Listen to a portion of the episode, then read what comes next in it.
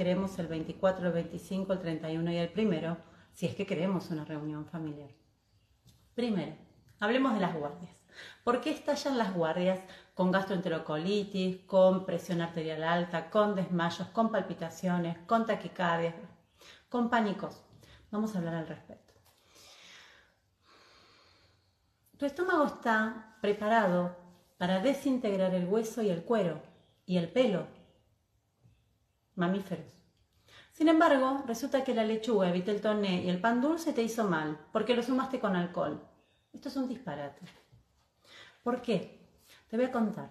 El cerebro no solo está asociando lo que comes, sino las condiciones en las que vos te encontrás mientras comes.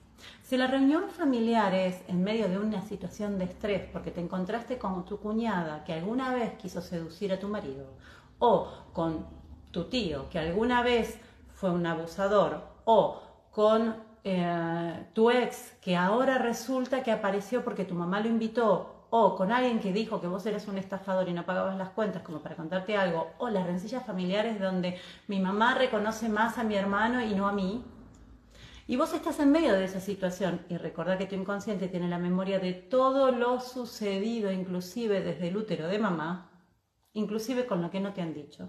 Y vos estás en esa mesa. Vos estás tranquilo. Sin embargo, alguien hace un comentario, aparece esa figura, ponen la foto de esa persona que alguna vez osó gritarte y, tu madre no te cuidó frente al grito de ese. No importa, lo que sea. Tu estado cambió. Pero vos estás en una reunión familiar y vas a comer lo que te presentan. Entonces vas a asociar esta comida con esa foto, con esa palabra, con esa figura, con ese recuerdo. Ya la comida no es sana. La comida acaba de volverse tóxica.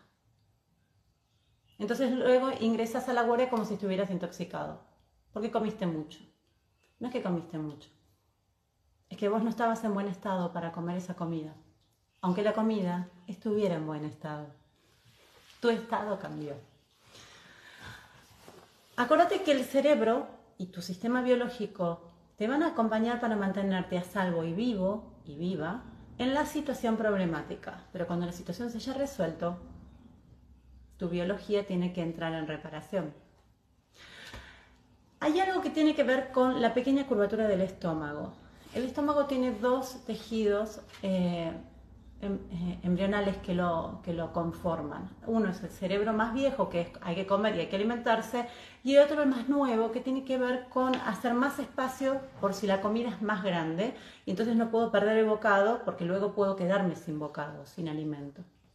La pequeña curvatura es la que se cierra, hace como un movimiento, cuando vos estás comiendo con bronca. Si vos tenés bronca, si te dijeron algo que te, hace sentir sometido, sometida, que vos tenés que bancarte y doblegártelo, se te cierra el estómago. Pero vos ya estás comiendo. Entonces seguís comiendo y luego te cae pesado. Yo sé que te estoy contando cosas que conoces. Entonces, acordate que no se trata del estado de la comida, se trata de tu propio estado anímico y personal, en relación a lo que pensás, en relación a lo que, a lo que sentís, en relación a lo que escuchás, en relación a lo que te informaron de las personas que están en la mesa o que vos sabés de las personas que están en la mesa mientras vos comes el banquete. Entonces esa comida te cae pesada. Es muy gracioso cuando vos ves la televisión y ves todas las, las publicidades de medicación para que vos puedas digerir mejor, no tengas acidez, no tengas este, hemorroides, no tengas presión arterial, qué sé yo.